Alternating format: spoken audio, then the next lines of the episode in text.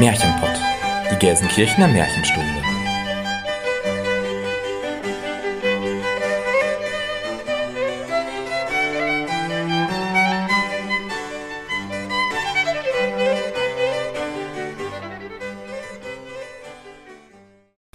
Hallo und herzlich willkommen zum Märchenpott, unserem Märchenpodcast. Wir sind Jenny, Christian und Elena und wir nehmen euch mit in die weite Welt der Märchen.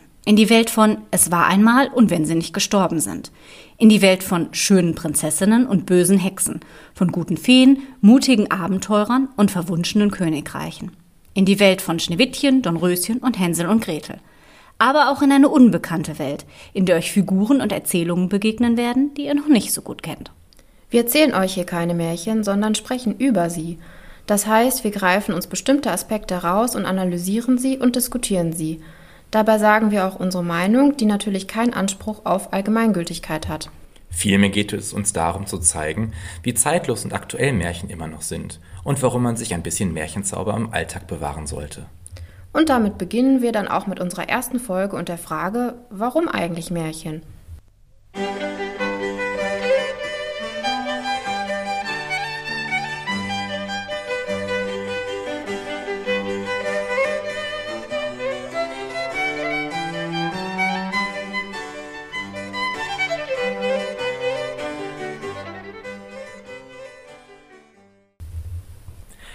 Tiefere Bedeutung liegt in dem Märchen meiner Kinderjahre als in der Wahrheit, die das Leben lehrt.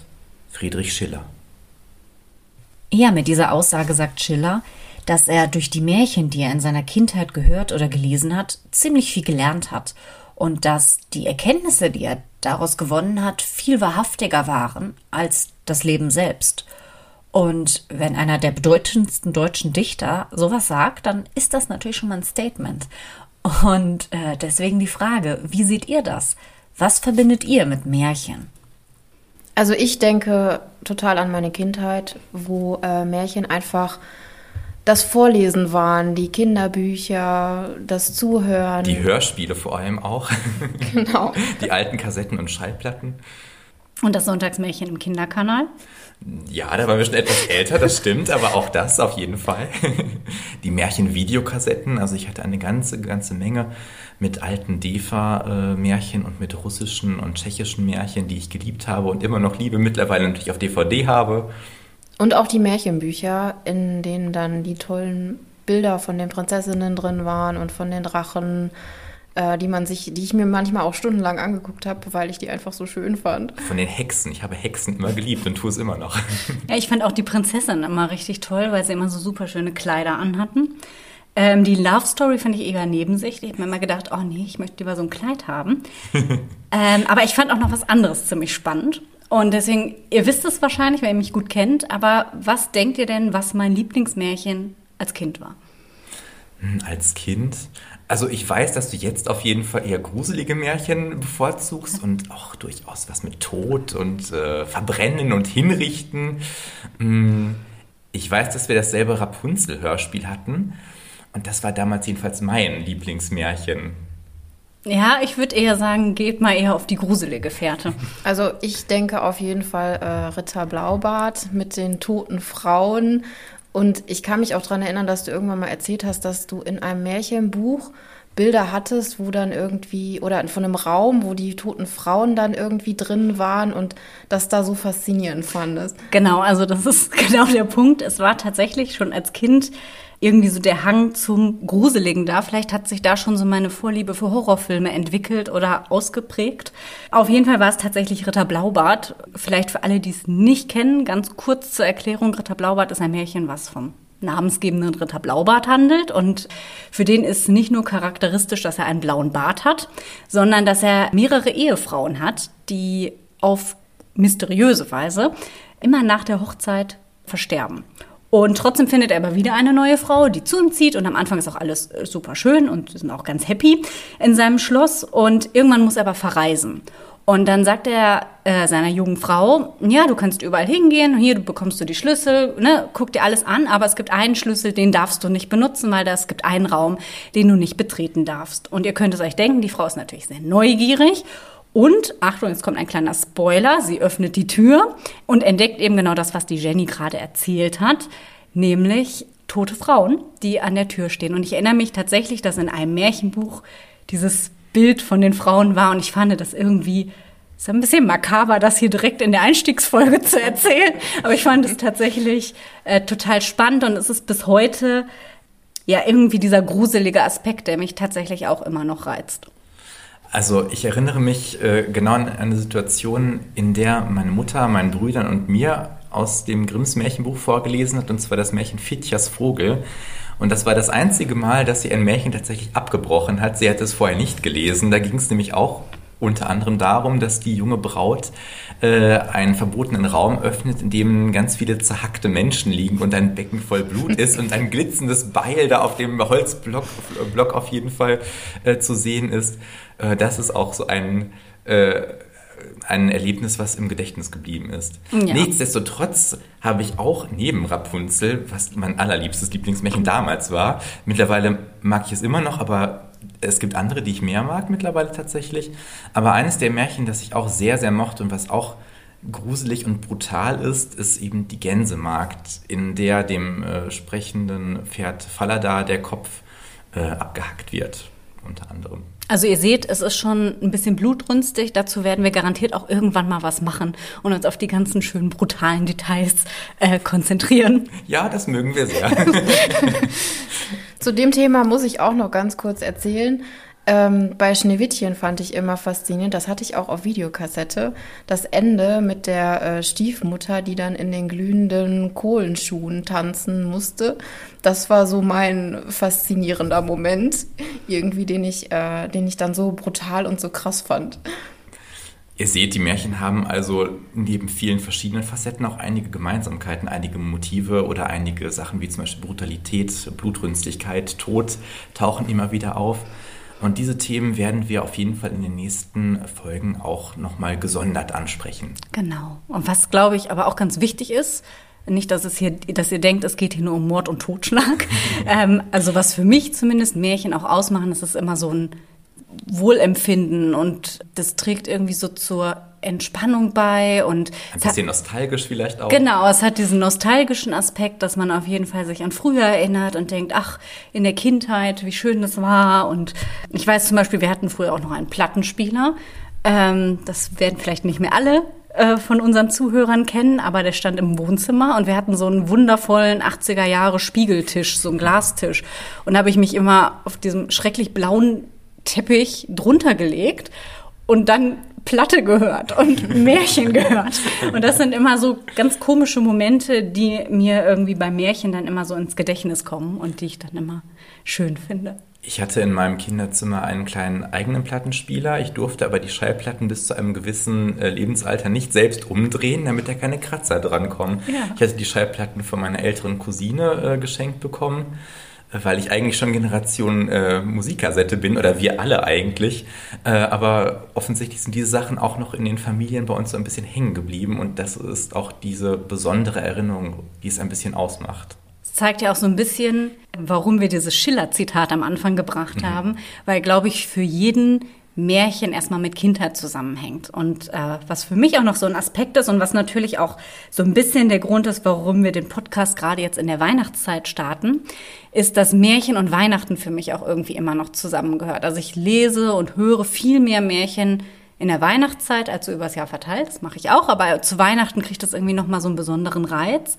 Und ich glaube, das liegt für mich persönlich auch so ein bisschen daran, dass Weihnachten losgelöst von allem religiösen Hintergründen, so das letzte Märchen unserer Zeit ist, was wir noch begehen und was wir noch feiern und irgendwie genießen. Und ähm, genau, deswegen haben wir auch gedacht, dass das jetzt ein perfekter Zeitpunkt ist, um mit diesem Märchenpodcast zu starten. Und ich glaube, das sehen nicht nur wir so, weil nicht ohne Grund läuft in den verschiedenen Fernsehprogrammen äh, dann Aschenbrödel rauf und runter oder die schöne alte tolle Defa-Verfilmung von Schneeweißchen und Rosenrot oder sonstige tolle Märchen, die Schneekönigin und so weiter und so fort, die eben auch einen winterlichen oder weihnachtlichen Bezug zumindest im Film dann haben, im Originalmärchen vielleicht nicht immer, wie bei Aschenbrödel zum Beispiel. Ähm, aber natürlich, wir verbinden Märchen auch mit Weihnachtszeit. Jetzt haben wir ja schon viele persönliche Hintergründe gehört und auch, dass äh, Märchen sehr unterschiedlich sein können. Aber vielleicht sollten wir doch erstmal allgemein klären, gerade weil es ja auch unsere erste Folge ist, ähm, was denn eigentlich Märchen sind. Und da kommen wir zu. Jenny hat eine Frage.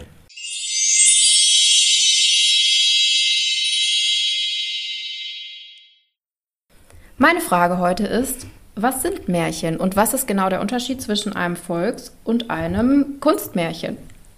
So, erzähle ich erstmal allgemein zum Volksmärchen. Volksmärchen basieren auf mündlichen Überlieferungen und sind die traditionelle Form des Märchens. Sie wurden von Sammlern festgehalten und bestehen dadurch in unterschiedlichen Erzählversionen.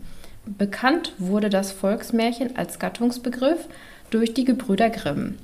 Nach ihnen gibt es drei Typen von Volksmärchen. Zum einen das Tiermärchen mit Tieren in der Hauptrolle, schwankhafte Märchen, die komisch und scherzhaften Inhalt sind, und das eigentliche Märchen. Das unterscheidet sich von den eben genannten Typen und lässt sich in drei Typen unterteilen. Legendenartige, novellenartige Märchen, Zaubermärchen mit fantastischem Geschehen, im Vordergrund sind Feen, gutartige Frauen, bösartige Frauen, spielt in übernatürlichen Reichen und die Feen treten in Kontakt mit normalen Menschen.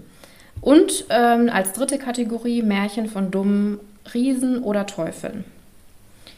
Ich erzähle jetzt einmal kurz die Merkmale des Volksmärchens und es wäre super, wenn ihr beiden vielleicht auch das ein oder andere Beispiel hättet, mal so ganz spontan. Aber natürlich.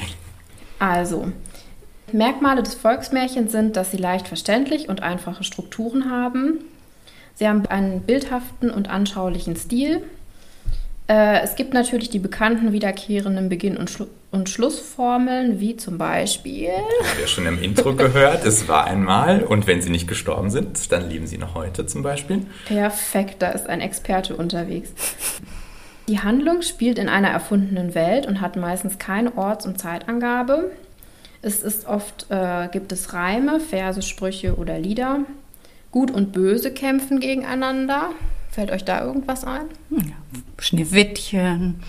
Dornröschen, ne, wie in den Disney-Filmen dann auch die ganzen Bösewichte, Malefiz und mhm. so weiter, ja. denen wir uns auch nochmal widmen werden, sicherlich. Ja, genau, eigentlich fast alle, ne? Ja.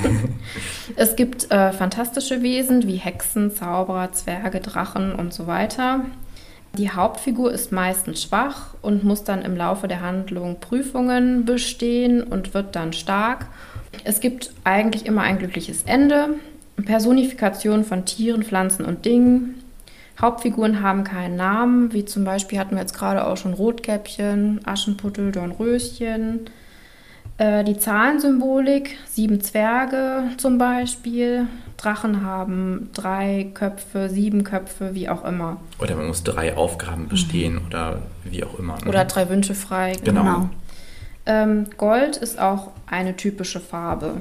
Der Teufel mit den drei goldenen Haaren zum Beispiel. Genau. So viel zum Volksmärchen komme ich einmal kurz zu dem Kunstmärchen, die Unterschiede. Äh, das Kunstmärchen ist eine spezielle Ausprägung der Literaturgattung des Märchens, auch modernes Märchen genannt. Direkt niedergeschriebene Märchen mit fester Textgestalt ist da typisch und sie haben immer einen Autor. Kunstmärchen nutzen wie Volksmärchen Metaphern und greifen auch häufig deren Stil, Themen und Elemente auf. Sie sind aber meist in ihrer Erzählform nicht so eindimensional und benutzen auch keine Stereotypen in Ort, Zeit und handelnden Personen. Sie liefern detaillierte Personenbeschreibungen und Ereignisse. Die Personen vollziehen häufig eine innere psychologische Wandlung. Auch werden moralische Grauzonen behandelt, also es gibt keinen Schwarz-Weiß wie in den Volksmärchen und es gibt nicht immer ein Happy End.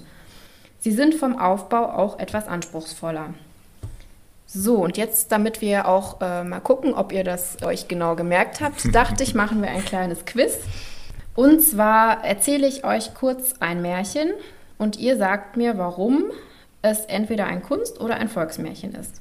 Und vielleicht kommt ihr auch auf den Titel. Es war einmal in Kopenhagen in Dänemark ein wohlhabender Kaufmann, dessen Sohn Erik ein hübscher Junge war. Erik war sehr klug, aber gleichzeitig auch sehr faul so dass er lieber mit Freunden seinen Spaß hatte und das Geld des Vaters ausgab, anstatt zu studieren oder zu arbeiten. Als der Vater starb, erbte Erik sein ganzes Geld, doch weil er so verschwenderisch war, hatte er es schon nach einigen Monaten alles ausgegeben. Nur ein leerer Koffer war ihm geblieben, der jedoch fliegen konnte, wenn man dort hineinstieg. Das ist natürlich der fliegende Koffer von Hans Christian Andersen. genau. Ähm, wir haben einen Autor. Wir, wir haben, haben, eine Zeitangabe. Genau, ein Ort, spielt ja, in Dänemark. Genau. Wir haben einen Namen, also mhm. Erik, nicht mhm. einfach nur ein Kaufmannssohn oder der Jüngste, der Dritte, wie auch immer. Genau. Genau. Und ich weiß auch, dass es nicht so ganz glücklich ausgeht. Wie viele Märchen Hans Christian Andersen. Das heißt also, wir haben hier ein Kunstmärchen. Auf jeden Fall. Genau, und jetzt habe ich natürlich nicht das ganze Märchen erzählt, aber die Hauptfigur, die macht auch eine gewisse Wandlung durch, wobei die erst später ist, weil zum Schluss sie dann halt den Koffer verliert, weil er so ein bisschen blöd ist. Und Man kann es leider nicht anders sagen, ja. und dann auf der Straße wegen seinem Lebensunterhalt singen muss. also kein Happy End. Genau. er bekommt also nicht die Prinzessin am Ende. Genau, so ist es.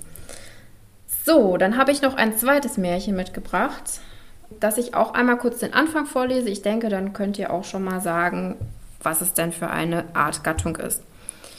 Es war einmal ein Esel, der war alt und konnte nicht mehr hart arbeiten, weshalb er von seinem Herrn geschlagen wurde. Eines Tages beschloss er wegzulaufen, weil er sich sicher war, dass es ihm woanders besser ginge. Er wollte nach Bremen und weil man dort Musikanten suchte, wollte er mit seinem IA vielleicht Ruhm erlangen. Auf dem Weg traf er einen mageren Hund, der auch von seinem Herrn geschlagen wurde. Wenn du gut bellen kannst, dann komm mit. In Bremen suchen sie Musikanten, sagte der Esel. Wenig später gesellte sich eine alte zahnlose Katze zu ihnen, die von ihrer Herrin fortgejagt wurde, weil sie keine Mäuse mehr fangen konnte. Zu dritt setzten sie ihren Weg in die Stadt fort. Wir haben hier zwar eine Ortsangabe, die Stadt Bremen, aber es ist ganz klar, die Personen oder die Tiere in diesem Fall werden ganz schematisch nur vorgestellt. Wir erfahren irgendwie ein Attribut, äh, ein alter Esel, ein äh, magerer Hund oder was die magere Katze? Ein magerer Hund. Zahnlose Katze. Zahnlose Katze, ganz genau. genau. also es ist auf jeden Fall ein Volksmärchen. Ja, und das können wir dann auch in die Kategorie der Tiermärchen einsortieren, weil wir ja hier Tiere in der Hauptrolle haben. Ganz genau. Genau, perfekt. Und tatsächlich habe auch erst gedacht, soll ich das nehmen, weil Bremen ist ja ein konkreter Ort, aber spielt eigentlich gar nicht in Bremen. Also die Tiere wollen ja immer nach Bremen, aber wo das Märchen genau spielt, das weiß man eigentlich nicht, weil sie dann letztendlich in einer Hütte landen und wo diese Hütte ist. Also im Prinzip ist der Ort eigentlich auch nebensächlich. Und manchmal ist die Unterscheidung auch nicht ganz so einfach, auch wenn wir dann zum Beispiel einen Autoren haben, wie in Die wilden Schwäne von Hans Christian Andersen, das aber auf dem Volksmärchen Die sechs Schwäne basiert und letztlich noch ein bisschen ausgeschmückt wurde. Da wurden dann die Personen noch benannt, die Prinzessin hat einen Namen bekommen und so weiter und so fort. Also das Volksmärchen hat das Kunstmärchen durchaus auch beeinflusst. Und manchmal ist es nicht ganz so einfach, da einen klaren Trennstrich zu ziehen. Wenn euch das jetzt alles etwas viel war und ihr das alles noch einmal in Ruhe nachlesen möchtet, dann könnt ihr das natürlich auch tun. Wir stellen euch das auf unserem Blog zusammen, den gibt es nämlich auch passend zum Podcast und da findet ihr viele Hintergrundinfos und alles, was es aus zeitlichen Gründen nicht in den Podcast geschafft hat. Natürlich gibt es uns auch auf Instagram und alle Infos und Links dazu findet ihr in den Show Notes. Ja, wir haben ja jetzt zum Einstieg viel darüber gesprochen, was wir so mit Märchen verbinden. Und was ja sehr deutlich geworden ist, ist, dass wir alle diesen Kindheitsbezug haben. Und äh, da stellt sich natürlich die Frage, sind Märchen nur was für Kinder oder warum sollte man sich auch als Erwachsener damit noch beschäftigen? Also ich glaube, dass Märchen schon auch etwas für Kinder sind, definitiv. Aber es gibt so viele tolle Deutungen auch von Märchen, auf die man vielleicht gar nicht selbst kommt die man auch erst als Erwachsener versteht, aus denen man wirklich philosophische Erkenntnisse sogar auch ziehen kann, meiner Meinung nach, oder also Lebenseinstellungen. Hm, das klingt so, so hochtrabend, aber ich finde schon, dass Märchen mein Leben mitprägen, auf jeden Fall. Du verstehst als Erwachsener auch ganz andere Dinge als als Kind. Als Kind hast du nur so die oberflächlichen Sachen und als Erwachsener verstehst du dann erstmal so die tieferen Sachen. Das finde ich halt so spannend, wenn man so auch so ein bisschen den Vergleich zu früher hat. Man kann die ganzen Bilder und Metaphern ja als Erwachsener auch erst richtig rational deuten. Ich glaube, viele Kinder, also mir ging das zumindest so, deuten die Bilder intuitiv, dann irgendwie unbewusst richtig, können das aber gar nicht artikulieren. Und als Erwachsener, wenn man dann mal ähm, Literatur über Märchen liest, denkt man sich, ah ja, genau. Und ich erinnere mich vielleicht dann noch selbst daran, wie ich es als Kind empfunden habe und dass das jemand für mich dann auch mal aufgeschrieben hat und das wirklich dann auf andere Art und Weise greifbar wird.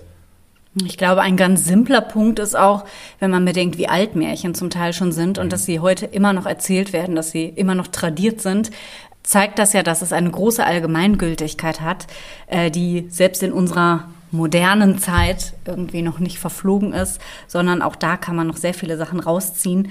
Und das macht Märchen immer aktuell, egal ob für Kinder oder für Erwachsene. Äh, viele Märchen oder Märchenteile, Märchenaspekte äh, treten ja auch auf der ganzen Welt auf tatsächlich. Also die von Spanien, Portugal bis nach China irgendwie in Märchen auftreten.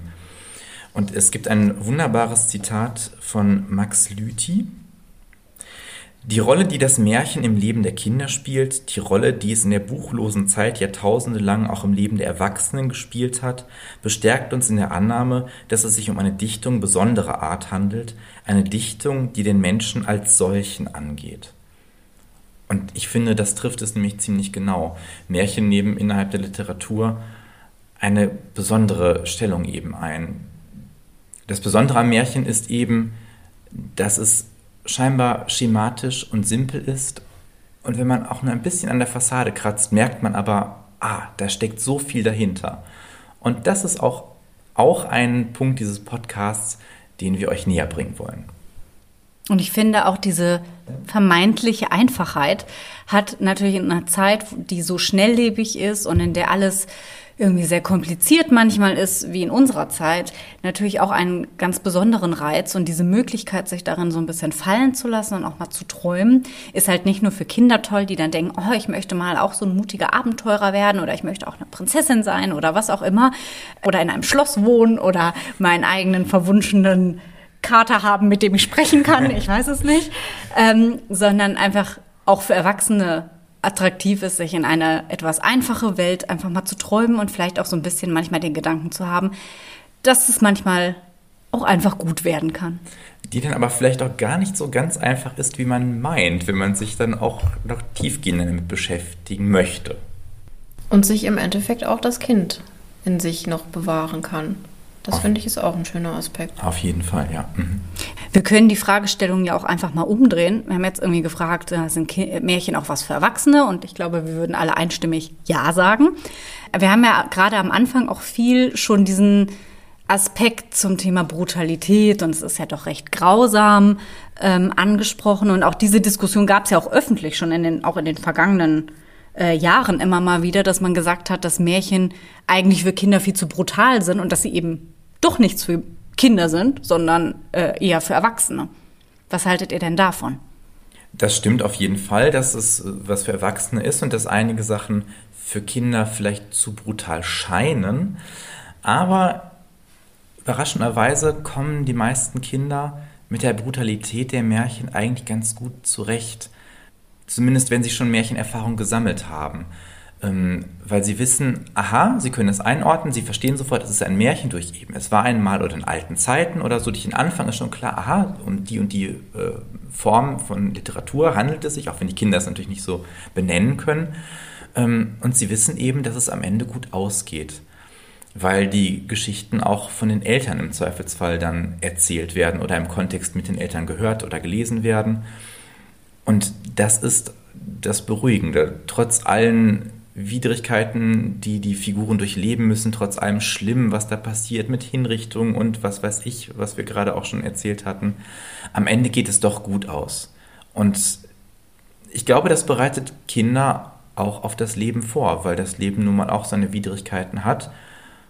Und wenn man will, kann man, glaube ich, schon auch zu seinem persönlichen Happy End finden.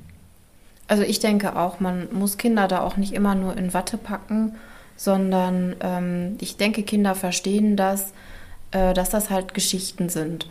Und wenn ich mich an meine Kindheit zurückerinnere, es hat mich jetzt nicht traumatisiert. Also manche Sachen sind natürlich brutal und schlimm, aber es war ja nicht so, dass wir jetzt deswegen irgendwie äh, verstört waren. Es gibt sicher Kinder, die das auch nicht mögen, mhm.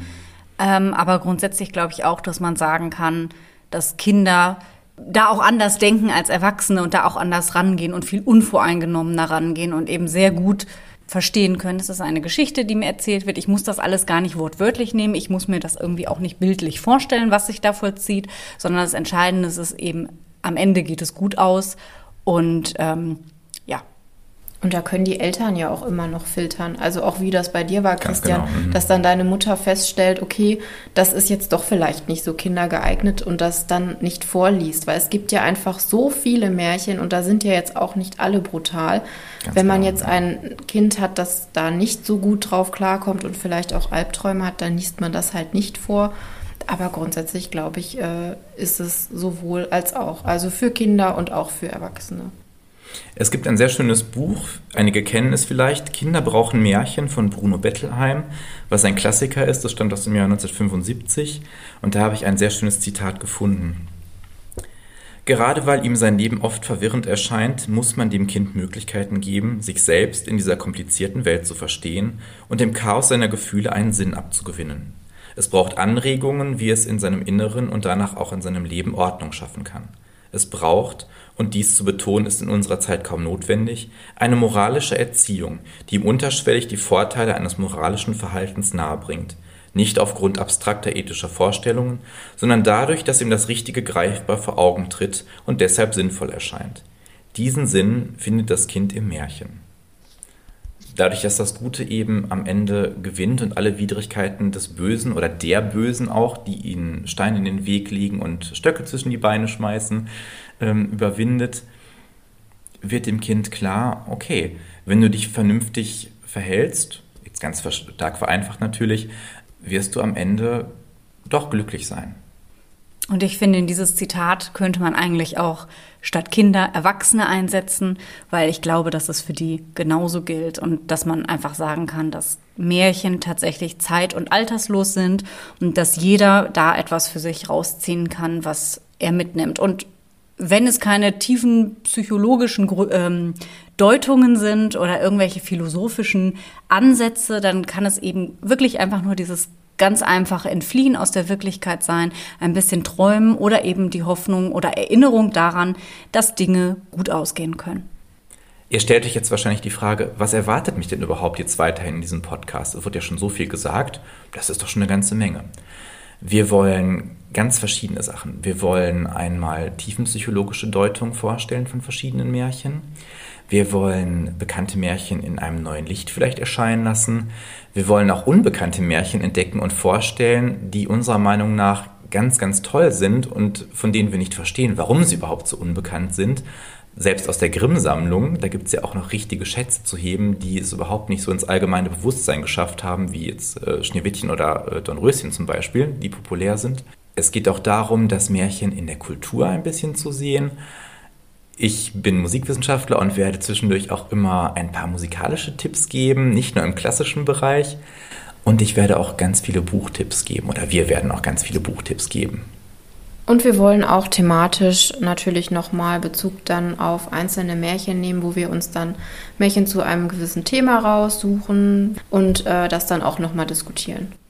Wir wollen auch über den Tellerrand hinausschauen. Wir wollen uns nicht nur deutsche Märchen äh, anschauen, wobei man sich mal die Frage stellen muss, wie deutsch sind denn die deutschen Märchen, zum Beispiel bei Dornröschen, das ist ja eigentlich französischen Ursprungs, wie vielleicht auch einige wissen. Wir wollen aber auch äh, zu Oberbegriffen, Thematiken, wie jetzt passend zur äh, Adventszeit oder zur Winterzeit, eben halt Weihnachten und Winter im Märchen uns in den nächsten Folgen anschauen und da verschiedene Aspekte von scheinbar bekannten Märchen eben doch in ein anderes Licht nochmal stellen. Also, wie ihr sehen könnt, wir haben eine ganze Menge vor, wir haben ziemlich viele Ideen. Wir würden uns sehr freuen, wenn ihr uns auf dieser Reise begleiten würdet. Und ich würde sagen, für heute sind wir erstmal am Ende. Wir danken euch sehr fürs Zuhören und hoffen, dass ihr auch nächstes Mal wieder einschaltet. Und ich würde sagen, wenn wir nicht gestorben sind, dann hören wir uns in der nächsten Folge.